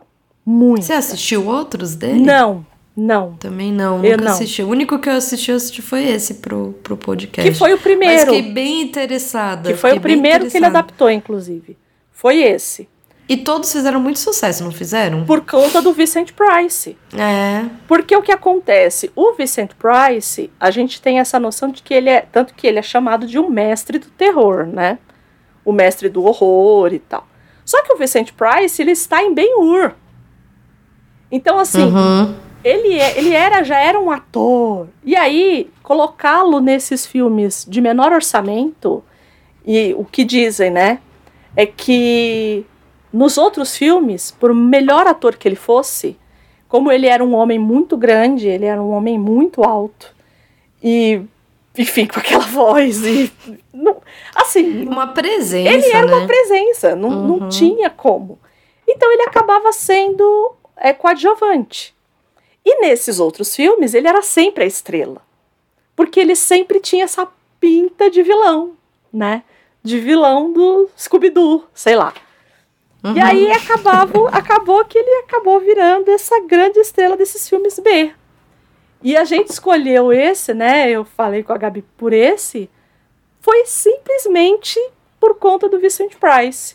Eu uhum. já conhecia, eu já tinha visto, eu gosto da adaptação, é, apesar das escolhas dela, né? Não é uma adaptação é, fiel, é. não é nada disso. Mas nenhuma é. Eu nenhuma acho que, é. Eu acho que não é culpa das adaptações, não, coitadas. Não. Elas precisam existir, mas é que nesse caso não tem como. Não tem. Porque você precisa dar uma, algumas respostas, entendeu? Tem um. É isso, é, essa de 28 eu ri por. Quando eu tava assistindo, eu ri porque eu falei, gente, é isso, né? O cara sacou que ele, eles são um, um casal, isso, entendeu? Isso. E aí ele transformou direto em um casal. Isso. Tipo, ah, essa aqui é a minha mulher, ela está doente. Eu, tipo, comecei a rir muito. Falei, gente, é isso, entendeu? É isso. O cara se tocou que eles são um casal. No, na, e... no da década de 60, não. Não, eles são irmãos. Eles são irmãos. E, e, e mas é, uma, é esquisito também, é esquisito. né? Porque, Mesmo porque por, eu. Mas oh, muito porque... se dá pela interpretação do Vincent Price. É. Porque Não tá na escrita, não. Não. tá na escrita. Ele não tá na fala do Vincent Price. Mas a né? forma como ele se apossa dela. É, e o olhar dele Sim. pra ela, tudo, assim. O, o Sim. ciúmes, ele tem um ciúmes Doentio. doentio da, da irmã, né? Porque aqui muda. Na adaptação, diferente do conto, o narrador tem nome. E esse Isso. narrador, ele não simplesmente tem nome.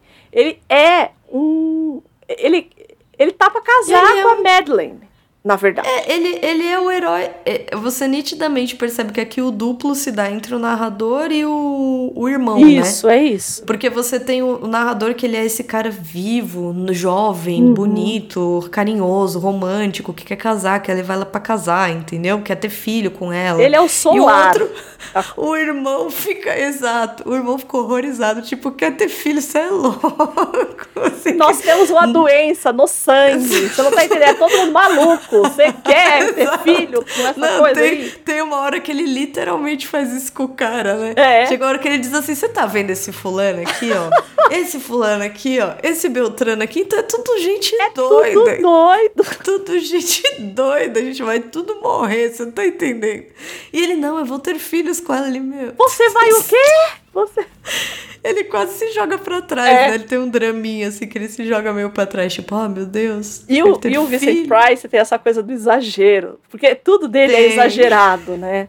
Porque, mesmo Tem, que ele é não quisesse. Porque ele é um homem muito. Assim. Ele é um homem Ele é muito grande. grande. É, e exato. colocam nele um louro platinado.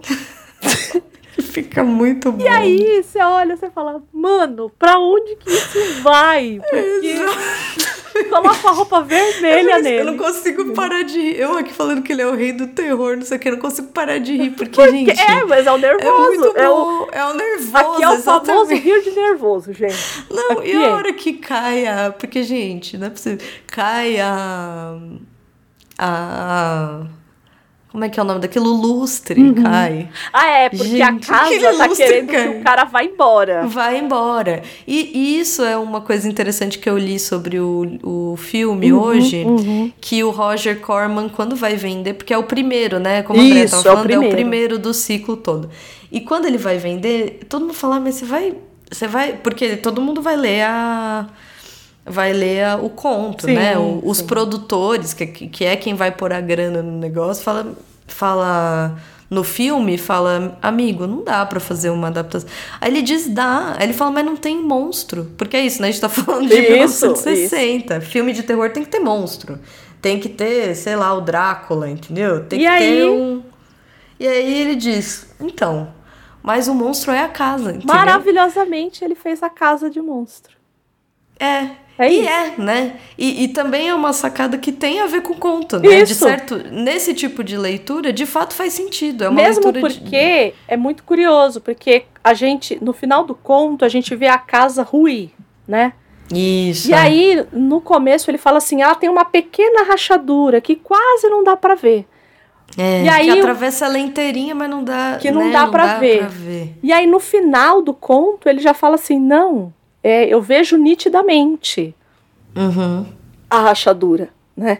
E, e é mais ou menos isso aqui também, que ele fala assim, ah, tem uma É. rachadura de fora. Só que no filme, como é audiovisual, você coloca uma rachadura do tamanho de um dedo, né? Assim, É, é claro. do braço, praticamente. 1960 ainda, É, né? imagina, Filme B imagina. ainda, né? E aí o, o, o Corman, ele vai adaptar não só a queda da casa de Usher, aí o próximo, e aí ele tem assim uma, um período de 60 a 65 só adaptando é, contos do para o cinema. Então, Ah, eu preciso muito assistir, Eu gente. também. Deve ser muito legal. e aí tem a Mansão do Terror, que na verdade ele junta, que é o posto, é o poço, Poço e o pêndulo. né? Aí tem Obsessão Macabra, de 62, que, é, que seria algo como é, o enterro prematuro, né? Aqui em português eu não Isso. achei, em, em PTBR eu não achei uma tradução, acho que tem pela Nova Aguilar, mas eu não vi lá como é que tá. É, Mulha- Muralhas do, do Pavor, de 62, que na verdade em inglês né, ficou Tales of O- é, Terror, que aí tem alguns contos. E aqui eu acho que vai ser o melhor. Porque ele pegou e colocou várias historinhas aqui, né? Então tem. Deve ser bem, bem legal. Então uhum. tem Morella, tem o Gato Preto, que junta o Gato Preto e o Barril de Amontilado. Uhum. Tem Defects in the Case M. Valdemar, né? O estranho caso do, do senhor Valdemar. É, aí ele faz o Corvo em 63. Mano, o, o caso do senhor Valdemar, é muito bom. E o pior é que é Valdemar mesmo.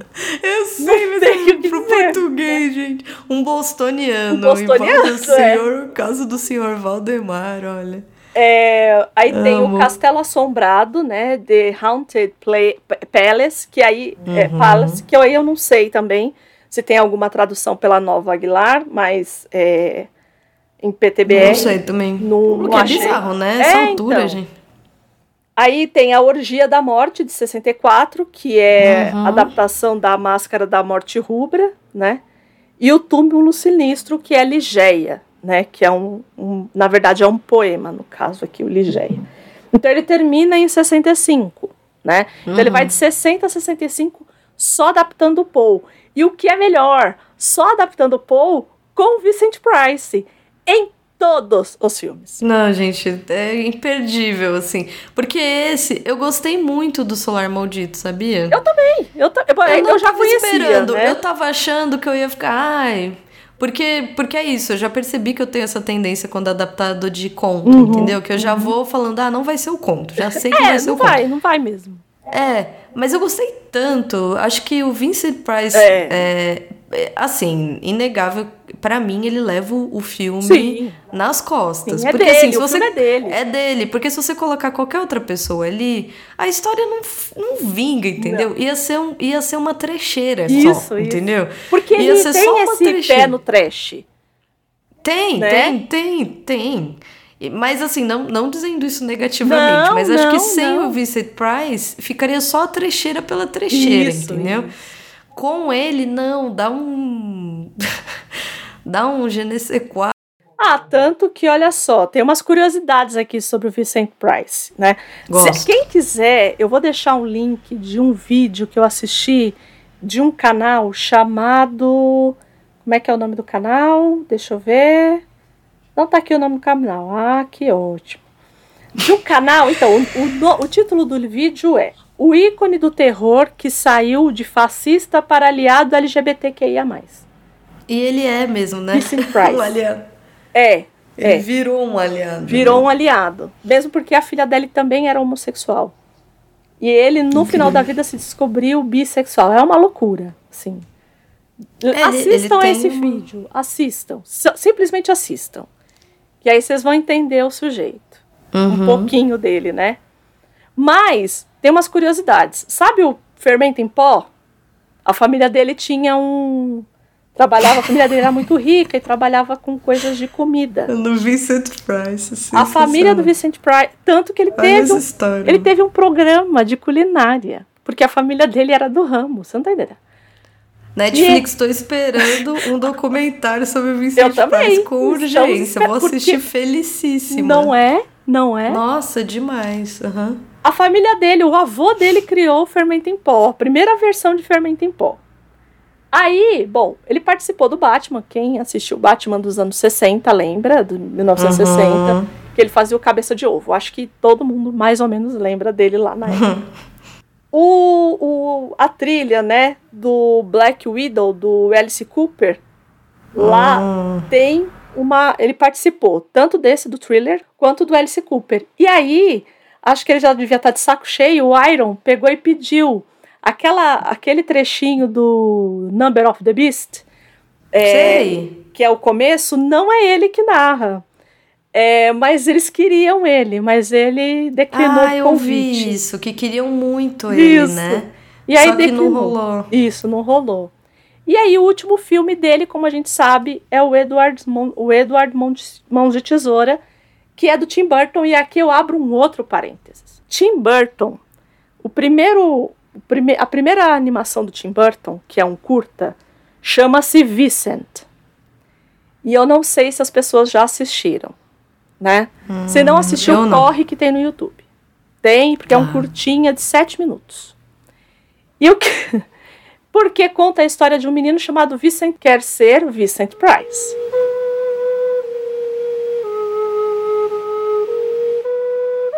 Vincent Malloy is seven years old. He's always polite and does what he's told. For a boy his age, he's considerate and nice. But he wants to be just like Vincent Price.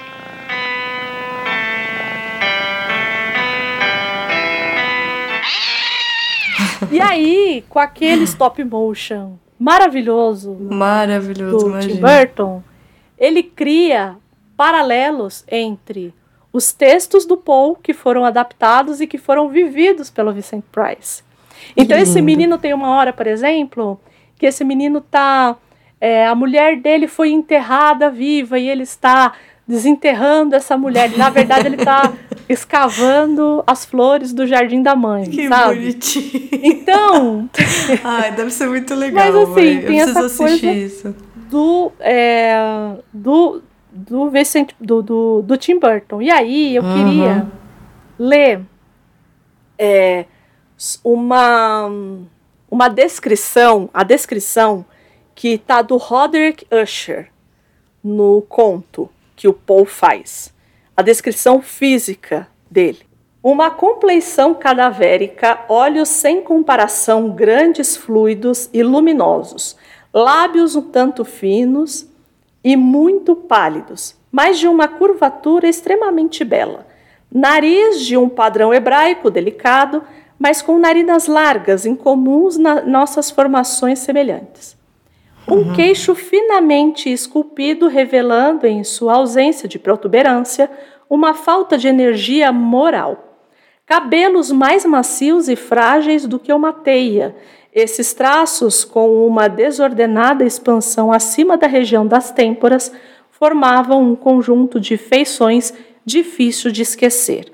Tão difícil que, se você pensar em Noiva Cadáver, por exemplo, ou no próprio Vicent, você vai É lembrar dessa descrição do É Roderick. exatamente isso. é. É exatamente isso, né? Nossa, então, que experiência. Foi ótimo você ter relido, porque eu não tinha parado pra, pra pensar. É, é ele, né? Nossa, que ele. coisa. é É ele, ele. é ele, né? Então, é igualzinho, assim, até a coisa do cabelo, é ele. Tudo. tudo, tudo. É impressionante, né? O lábio é o mesmo. essa, essa estética do Burton, né, do Tim Burton, desses, dessas animações que ele faz, ela é muito próxima dessa descrição dada pelo Paul. É, então, assim, tá aí, gente, marcado a ferro e fogo na cultura pop. Tá, Não total, tem total. como E escapar. assim, quem tá ouvindo isso agora sabe que tá rolando o, a série da Netflix. Ah, essa eu que- não vi. É, eu tô vendo, eu tô no quarto episódio. Uhum. E, aí, o que que você tá achando? Ah, eu, eu tô gostando, mas, Hum. mas não, não como. Não sei, é, é porque o, o diretor, o Mike Flanagan, Uhum. não sei se é assim que fala, ele tem umas outras umas outras obras, por exemplo, é dele A Maldição da Mansão Bly, não sei se você assistiu alguma dessas, ou Uhum. Não. A Missa da Meia-Noite. Não. A Missa da Meia-Noite você tinha que assistir, eu acho que você ia adorar. É? Mas Ai, ele, ele tem um estilo Hum. marcado, assim. Eu acho que ele tem um estilo marcado dele, entendeu? Então, por exemplo, eu tô assistindo e ao mesmo tempo que eu identifico, porque o que, que ele faz na série? Cada episódio é um conto do Paul. Só que o, a base do, de tudo é a família Usher Uhum. que está se desfazendo de algum modo. Tem uma, uma pegada também dessas, do tipo, a família está morrendo, não vai ter nenhum. Nenhum. Descendente. Descendente. Tipo, a pegada é essa também. Só que nada a ver também. Ao mesmo tempo é só uma inspiração, entendeu? E aí, cada episódio. Você vai entendendo como que essa família tá se desfazendo, só que cada episódio é baseado num conto. Então, assim, é interessante, é interessante como ideia. A estética é, é, é chamativa, ele tem o jump scare, Uhum. é, que eu acho desnecessário, eu acho muito desnecessário. Acho que é só pra prender quem tá assistindo, pura e crua, assim, prender quem tá assistindo. Mas eu acho que tem seu valor como história. A história é bem pensada, assim, ela, ela te prende, entendeu? Você, você fica interessado em saber o que que tem. Ele, ele, deixa, ele deixa evidente que tem um grande mistério, que esses dois irmãos passaram por uma história que você devagar vai entendendo o que, que aconteceu e que por conta dessa história essa família toda é amaldiçoada. Entendi. E aí você quer, você fica vidrado em querer descobrir que história é essa que eles viveram, entendeu? Houve uma história que eles viveram. Em alguns momentos, é que eu tô ainda no quarto episódio, então eu não, não saquei se é isso que vai acontecer, mas tem momentos que, por exemplo, dá a entender que tem uma coisa como viagem no tempo também. Não, se, não Ih, sei se viagem no rapaz. tempo. Não sei se viagem no tempo é uma coisa do multiverso. Hum. Sabe quando você fica. Tem umas horas que eu fico na dúvida, tipo, mas ele tá falando do multiverso? Não consegui entender. Eu acho que não, porque eu acho que seria uma viagem muito grande, mas tem horas que dá a entender que é, entendeu? Uhum. Enfim, eu. Eu daria uma nota, aquelas, né? Eu daria uma nota média por enquanto, sabe? Eu não, eu não tô achando ruim, mas não é, não é o tipo de. Eu tô consumindo porque. É, porque eu consumo terror também, né? Eu gosto. A gente já falou disso, e você, Já. né? Eu gosto. Não, o próprio Missa da Meia-Noite, que é dele, eu amo. Eu acho que, assim, é um dos melhores... Uma das melhores séries de terror que eu já vi, assim. É muito bem estruturada. Tem é que ver de é- dia? Não, eu Aquela. acho que não. Sabe por quê? Porque Ah. lembra um pouco a Casa de Usher no, no sentido do conto. Ah, Tem um entendi. terror, t- ela é, ela é terror, mas ela não tem a coisa do monstro, entendeu? Ela Hum. não tem, ela não é o terror que você espera ver do terror que você conhece classicão, assim, Entendi, entendeu? entendi. Vai até ter, mas assim, é muito pro fim e você já entendeu já há muito tempo o que tá acontecendo e aí a coisa tem outro lugar, né? Entendi. É, mas, por exemplo, eu, eu acho interessante. Eu acho, tô achando interessante. Vamos ver, talvez ao longo da, da série eu também mude um pouco minha percepção. É que como eu fui com a visão do Edgar Allan Poe, eu acho que É, isso aí é prejudicou. difícil, É, prejudicou, entendeu? Talvez se eu visse assim ao Léo, eu não teria tanto essas impressões, né? Mas não é ruim, as atuações são boas, a premissa é interessante e te prende. Isso é inegável, assim, te prende. Você quer entender o que tá acontecendo e você quer terminar de ver. Mas todas as deles são assim, todas as obras deles são assim. Hum, entendi. É isso. Temos? É isso? Temos, é isso. Como que o povo fala com a gente pra falar bem do Paul, pra falar bem dos contos do Paul? Se falar mal, a gente até tolera, mas a gente vai xingar muito. Vai- haverá discordância, né? Que fique- Haverá discordâncias. Como é que Haverá. o povo faz, Gabi? Sempre tem duas, dois caminhos. Ou vocês mandam um e-mail pra gente para contato arroba livrosemcartaz.com.br ou você entra lá no nosso, no nosso podcast, ó, no nosso Instagram, já aproveita para seguir a gente, é o arroba livros em cartaz underline, já compartilha nossos stories, manda pros amigos, é, segue a gente, comenta, a gente tem todos os posts lá de cada um dos nossos episódios, tem trechos extras que não tem aqui. Então, por favor, comenta, comenta com nós o que você achou, o que você já leu, o que você não leu, o que você ficou com vontade de ler, o que você gostou, o que você não gostou. Nós amamos dividir com vocês. E aí, a gente teve um comentário no post. E aí, eu preciso fazer um minha, minha culpa aqui e pedir desculpas para os nossos ouvintes e ouvintas.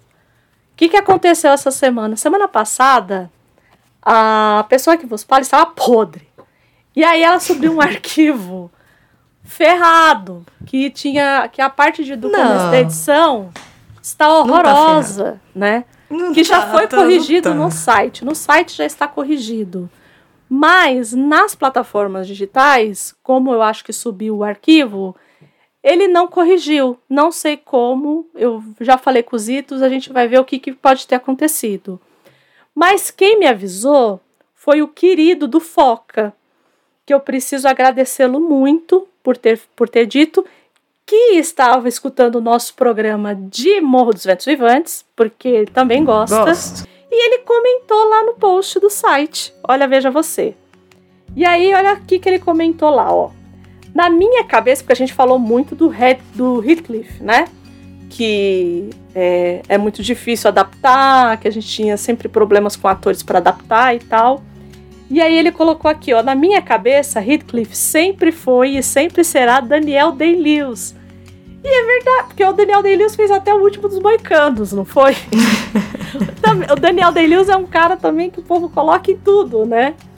E poderia, eu acho que, que poderia fazer também. Acho que do mesmo jeito que o Orson Welles, que a gente falou, o Daniel Day-Lewis é um desses caras que é pau para toda a obra.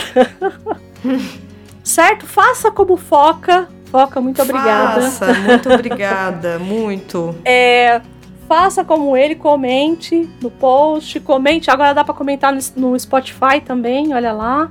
Sempre agradecendo a, ao todo mundo, aos meninos que nos dá esse pequeno puxadinho aqui, né? É, Ai, pra sempre. gente falar um monte de bobagem. É, agradecer sempre a Gabi, que está aqui com a gente. né? tá sempre estarei. Estamos aqui na nossa caminhada. Agradecer a você que está aí escutando a gente, está acompanhando na trajetória aí desse podcast, rumo aos 50. Olha só, veja você. Ó, oh, olha a né? hora. Vamos chegar e é lá. é isso. Até o próximo programa. Espero que vocês tenham gostado muito porque pra Sim. gente foi muito prazeroso fazer esse especial muito. todo de gótico aí. Muito. Mas eu acho que o próximo programa a gente ainda vai ficar num reino um pouco obscuro.